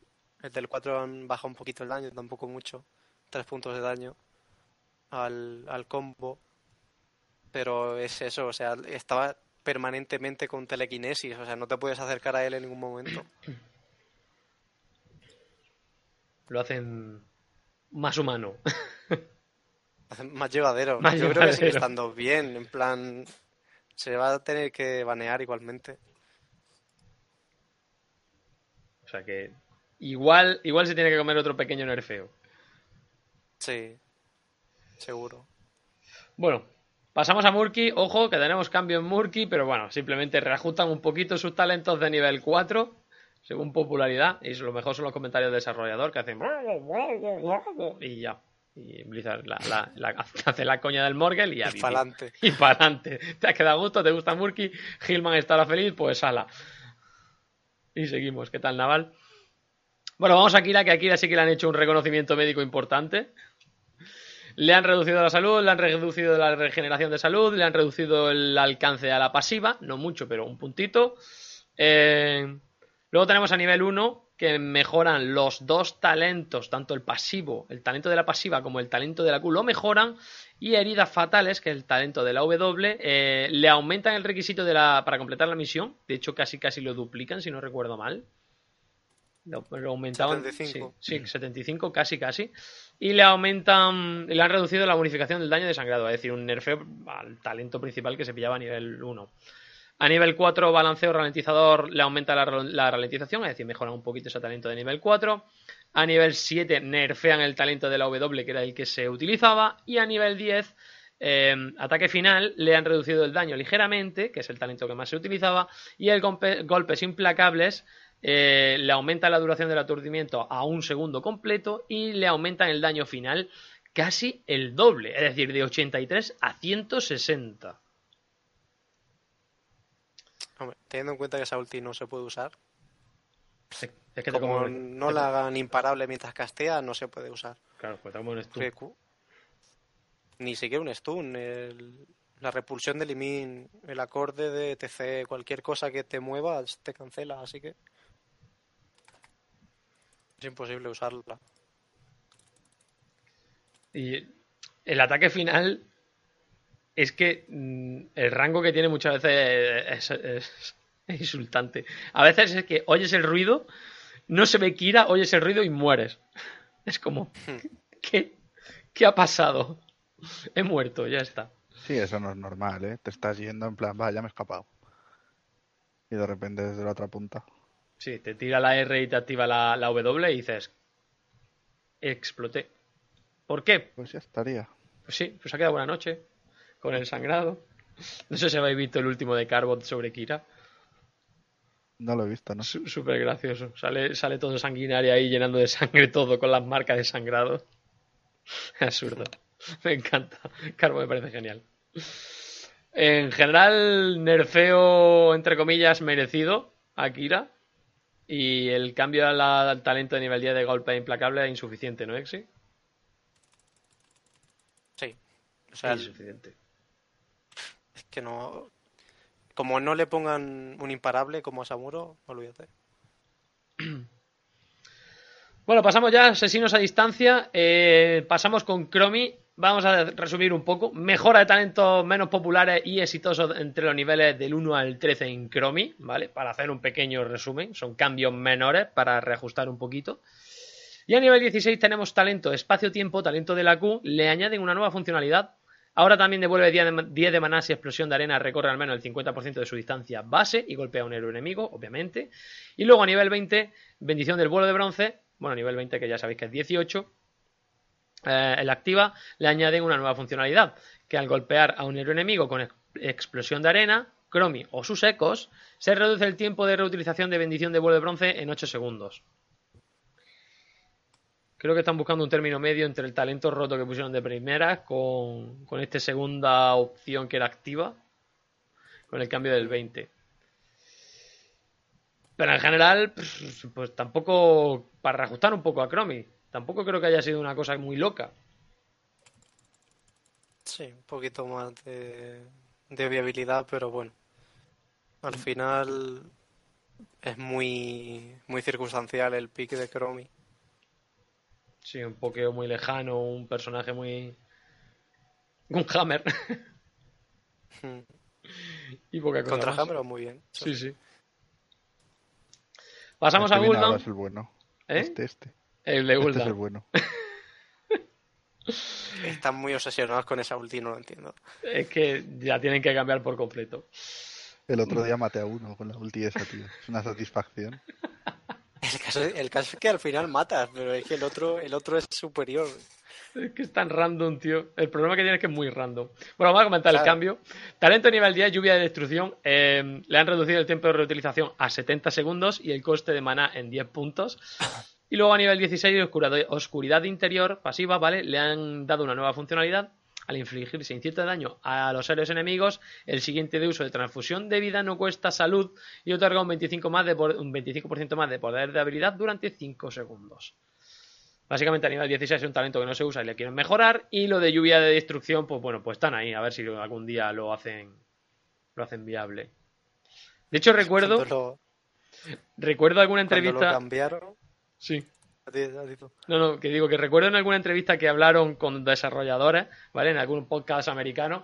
Y, y una de las cosas que decían, como que querían hacer hincapié, es que querían hacer que el lluvia de destrucción fuera un talento que se usara. O sea, es su obsesión desde hace años ya. Pero no saben cómo hacerlo. Al menos del modo que está diseñado ahora mismo.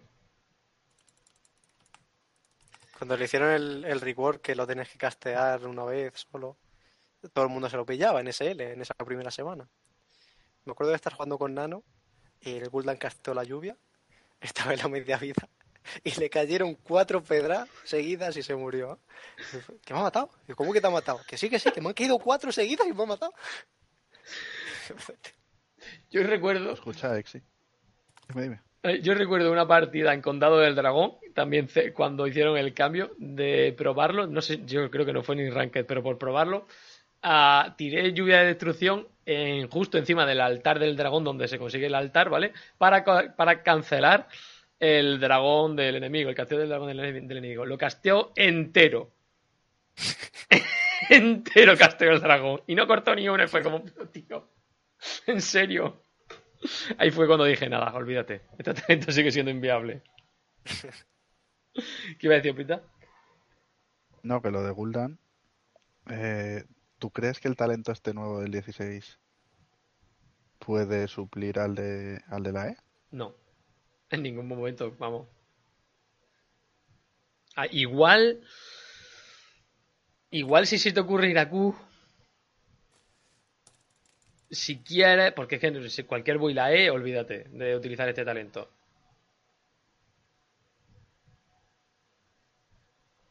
Es que mejorándote el talento del 4, que te mejora la transfusión ya.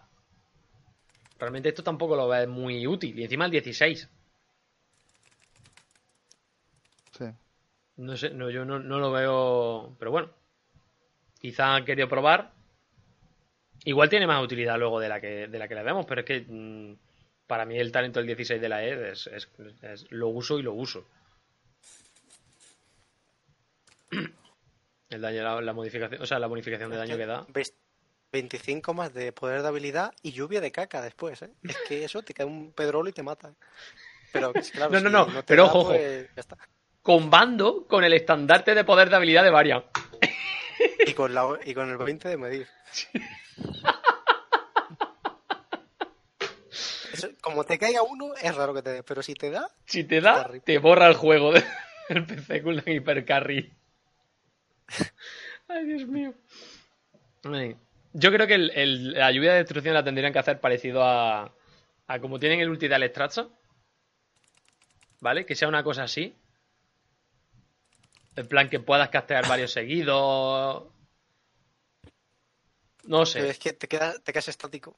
No, no, no, pero no que te obliga a castear, sino que directa, o sea, que sea instant, ¿vale? Que puedas tirar varios, que tengas varias cargas, por decirlo así de alguna manera, ¿no? Y que puedas tirarlo en algún momento, que no tengan mucho daño, un cooldown bajo, algo así, que digas, bueno, ¿sabes? Que, que no, no sea totalmente random o que tenga un área, algo. ¿Y quién se va a coger eso antes que el FIAR? Nadie, es Si que es el igualmente. FIAR es- si es que se juega Gul'dan por el FIAR. Ya, si es que al final.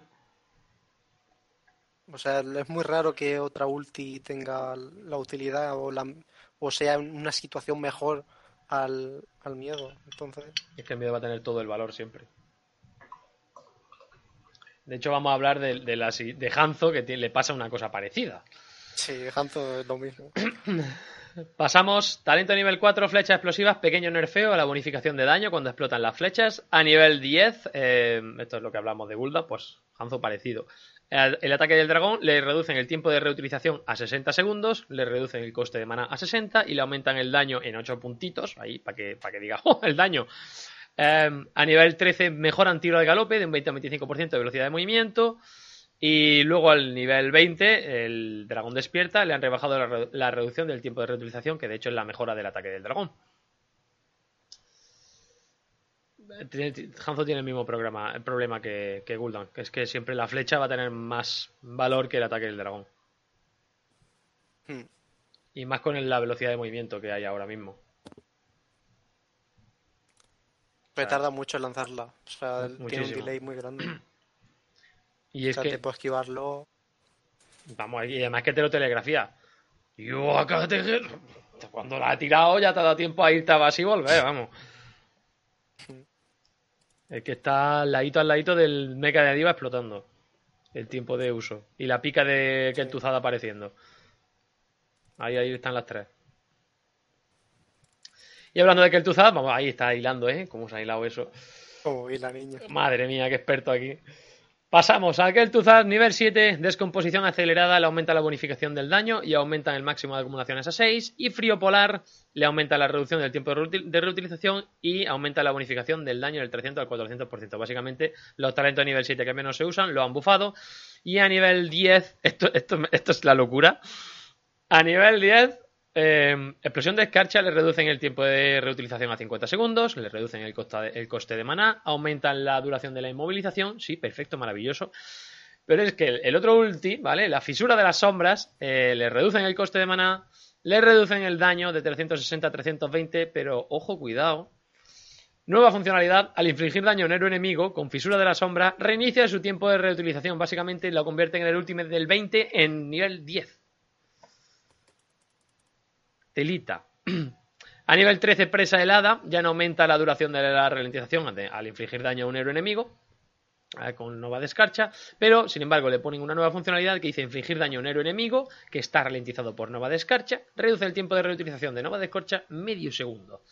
Y por último, a nivel 20, como obviamente a nivel 10 cambian ese talento, para nivel 20 le tienen que poner una nueva funcionalidad, que es que si golpea la fisura de las sombras a un enemigo, eh, explotará una segunda vez un segundo más tarde. Digamos que parecido al fogonazo de Kael'thas.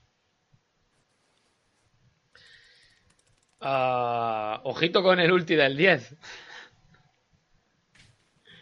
Eso para los bosses y cosas así, tío. Te tiran la mierda esa adentro y te tienes que salir. Sí, como esté medio acertado, ojito. Y. A ver, quizá que el, eh, que el Tuzad en- sufre, sufre de lo que va a seguir sufriendo de lo que sufría antes, del cleanse. ¿En qué 7. mapa, en qué mapas hay bosses? Bueno, da igual, es que es un global, tío. O sea, tú imagínate en Braxis. El tío de arriba se está pegando y dice, estunealo. Lo estunea y este tío le tira eso. A otra vez. Sí, pero me refiero a los mapas de bosses, estaba pensando en, en Cuenca Maldita. ¿Cómo vas a meter un Kel'Thuzad en una Cuenca Maldita? No, quizá- para, para, quizá en me tumba. refiero para sitios cerrados. Para sitios donde, pues eso. Donde se tenga que pillar una baliza o esté el tío ahí peleando cuerpo a cuerpo. Tumba de la Reina sí. Araña o, o Templo Celeste, ¿no? Quizás es lo que más. Y como estés un poco coordinado, este tío es Dios. Tú imagínatelo en Braxis abajo y el de arriba. Venga, ahora, eh, que le mete un stun uno al otro y este tío le mete eso. A la segunda vez el tío se tiene que ir a base. Bueno, también te puede valer para mapas de casteo de, de, de templo y cosas así. Por ejemplo, torres. Te puede valer para interrumpir un casteo de torre. En, en Altera te puede valer para cortar el casteo de. O una de- tumba de Leoric, tío. Madre mía. Uf, también. Pero tú piensas que al, prin- al principio no tiene la QS hecha. No hace tanto daño y no es tan difícil de... O sea, lo puedes esquivar una vez a la hora de cortar una un tributo o algo de eso y ya está. O sea, no es tan complicado de esquivar. Y más ahora con que hay más velocidad de movimiento. Eso sí es cierto. El cambio de la velocidad de movimiento le ha perjudicado. Como no meta un combo él, muy raro es que acierte la fisura. Bueno, según el rango también, ¿eh? Que- Ya, bueno. En oro, en oro hay semáforos, hay señales de tráfico, ¿sabes? Hay es que torretas. tiene una fisura por combo, ¿eh? Sí, En, una- en este caso, las que quiera. sí, en este caso el tío te, sea bueno. te infla. No sé, a mí, a mí me llama la atención que el Tuzad. Creo que es un personaje, eh, lo dije el otro día, creo en uno de mis directos, que creo que es un personaje para ligas bajas, hace el carrito muy fuerte. Sí, eso sí. Entonces, un personaje que merece la pena tenerlo en roster hasta platino. A partir de platino ya hablamos, pero hasta platino creo que es un buen personaje para, para subir rango. Y con estos cambios, pues se viene beneficiado. Todo se ha dicho. Le bufan los talentos menos usados y encima le mejoran la- las dos ulti, pues, pues gracias. ¿Qué pasa el siguiente? y con el siguiente tenemos a Limin, que le, le mejoran la progresión del daño a misiles mágicos un poquito, un 0,5%. Eh, le ordena los talentos, de nivel, todos los talentos entre el 1 y el 13 se los ordenan según sus habilidades, que al parecer pues estaban desorganizados, y Blizzard lo está organizando pues poco a poco, para que lo va a hacer todo en un parche, porque ¿cuántos parches llevamos con reorganización de orden de talentos? Unos pocos ya. Creo que tres o cuatro seguidos. Parece que, el- que lo hacen si meten algún cambio, si no, no. Sí, en plan, venga, pues ahora metemos otros pocos. En cuanto a talentos, a nivel 1, presencia astral le aumentan el umbral en el que ganaba bonificación de maná, de regeneración de maná, mejor dicho, hasta el 35%. A nivel 7, misiles inteligente le aumentan el daño, 140 puntitos. Venganza de Zei le aumenta la bonificación al daño, en función de la distancia, al 30%. Esta era la del orbe. A nivel 10 desintegrar le aumentan un poquito el daño y a nivel 13 cañón de cristal le aumentan la bonificación de poder de habilidad hasta un 20%. Por favor que pongan que vuelva a limpiar minions con la E y que se dejen de historia. Muy roto eso, ¿eh? Que lo vuelvan a poner y que se dejen de historia, Vale. hombre. Que salga gratis, ¿no? Cuando no esté en combate. Y que salga gratis. de ETher le sale gratis, en realidad. Claro, claro, es que. Bueno, porque le quiten lo que sea gratis, pero que pueda limpiar minions. No, no. Es que al final siempre met- mete el limín y dices, ¿para qué pillar limpieza de línea? Porque al final el limín Sigue limpia, sí. Algo tiene que tener. Y si no te pillas la R del rayito y los limpias. Ya, pero que, que flojea con respecto a otro. Bueno, pero es que vuelvo a repetir, no todos los seres pueden ser iguales. Ya, ya, por eso te digo. Pero que te obliga a. Es que si no siempre pillarías Limin Claro. ante cualquier todo. situación. ¿En qué punto de viabilidad veía a Limín? Yo la juego a Y. Limin se estaba jugando mucho, en realidad. No, no entiendo el bufo, en realidad. ¿Habéis visto la, la build de. Creo que fue no, Paradox de autoataque? Para counterar a personajes como Kira. Digo lo mismo que te dije, basura. Basura. pues se lo he visto jugar a mucha gente en stream, ¿eh? Con, con el, contra Sí, sí, Kira. pues, Para ir a un Limin autoataque te pillas un Jimmy. Y ya está. Ya, bueno.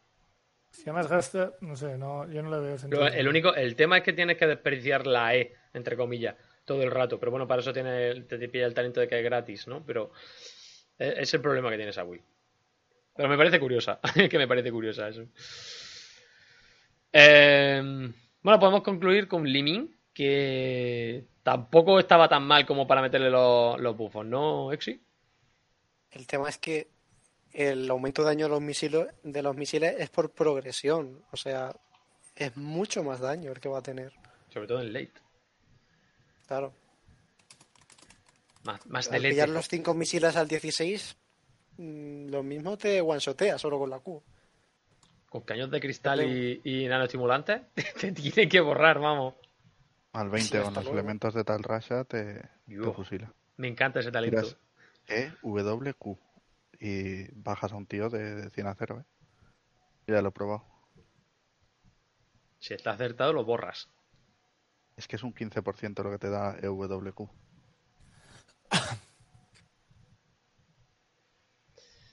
Bueno, Limin, buena posición, mejor nerfeo. O sea, o sea, mejor bufo. Pasamos a Taikus, nos quedan dos, nos queda Taikus y nos queda Bala. Eh, a nivel 1 hay tres cambios a Taikus. Eh, acercamiento peligroso le aumenta la duración a 5 segundos. Carrera ya no tiene componente de misión y le modifican la funcionalidad. Aumenta el alcance de acometida un 50% y acometida otorga a Taikus un 20% de velocidad de movimiento durante 2 segundos y medio. Y por último, estratega de combate, nueva funcionalidad, el uso de acometida reduce el tiempo de reutilización de ametralladora 8 segundos. Eso en cuanto a Taikus. Yo a Taikus, el primer talento ya dice mucho de su modo de juego. Acercamiento peligroso porque es un tío que juega, para mi gusto, demasiado melee. Entonces, es una de las cosas que siempre se le ha achacado en competitivo, por eso no se le saca. No sé, decir, no sé qué impacto podrá tener ese nivel 1 ahora mismo, pero sigue siendo lo mismo. Necesita estar muy cerca para, para que sea realmente diferenciador. Yo por eso siempre me suelo pillar el, tan- el este que aumenta el rango. Para intentar no estar tan expuesto. Pero yo, el mayor error que, lo digo muchas veces, el mayor error que veo a la gente es que se pilla un Taikus cuando hay dos tanques y cuando mejor está Taikus es cuando hay uno. Porque es cuando te borras al tanque. Mm. Además se ha quedado muy atrás en cuanto a, en cuanto a kit y progresión de talento. Es otro personaje que pide un rework. Yo creo que tiene que estar ahí en la, en la cola de reward, creo que está Taikus. Sí. Lo, de- lo dijeron que lo iban a hacer. ¿Mm? No lo, había leído. Bueno, y por último pasamos a Bala, que simplemente tiene un pequeño retoque a nivel 1. A Brojos, el talento de la E, le añaden una nueva funcionalidad. Al completar la misión se reduce el coste de maná de salto mortal de 25 a, o sea, de 50 a 25. Y con eso se termina Bala. y se termina el parche de balance. Ah, ¿Qué es lo que más llama la atención del parche? Pues tirande, supongo. Tirande, ¿no? Lo que más impacto puede tener en el meta. Sí, sin duda. Quizá Tirande. Porque de lo demás, yo creo que el Regar tampoco es para tanto. Das a dar. meh. Y Chen. Bueno. Lo que pasa es que Chen tampoco es tan tan meta. Igual un poco Era Diablo muy también. meta, era muy meta. Chen, Chen era No, pero, el- pero me refiero en. Bueno, en, en nuestro. Sí, también es verdad. Estoy hablando muy meta, o pero sea, claro. Chen era Dios ahora mismo. Y necesitaba el nerfeo. Sí. Es que claro, en nuestro- rango no se ve casi Chen, entonces apenas se- ni se tiene en cuenta. ¿Sabes? Es como Ladar aquí, eso, apenas los ves. Te sacan uno y sí te la lían, pero es que no los ves. Bueno, vamos a hablar un poquito del competitivo para cerrar el programa. Em, ya están, bueno, está la, primera, la primera división de la Liga Hotsea está cerrada y anunciada. Los equipos confirmados. Y ya tenemos a los ocho participantes, entre ellos, obviamente, los tenemos aquí hoy de invitados, Oplita eSports, los recientes campeones de la, de la primera división de la Liga Hotsea, intentarán defender el título. Eh, junto a ellos estarán Overpower, Rata de la Tormenta, La Moral de Pulpos, Logia, Destroyer Tag, Cavalier y Las Lechuzas. Esto como equipos de primera división. Creo que hay buen nivel ¿eh? esta temporada. Y, Sí, igual, sí. Igual pues, se puede decir. ya, vamos, las dos últimas temporadas han sido las que más he, he seguido. Pero esta temporada. la que no te puedo hacer yo un orden así de primera, ¿sabes? Porque Destroyer Star, por ejemplo, está muy fuerte este año. Cavaliers ha hecho un buen equipo. Eh, Overpower, bueno, sigue siendo Overpower. No sé. Logia tiene buen equipo también. Ratas también tienen Las ratas equipo. también. O sea, es que, es que este año. Yo creo que se van a ver muchas más sorpresas que en otras temporadas.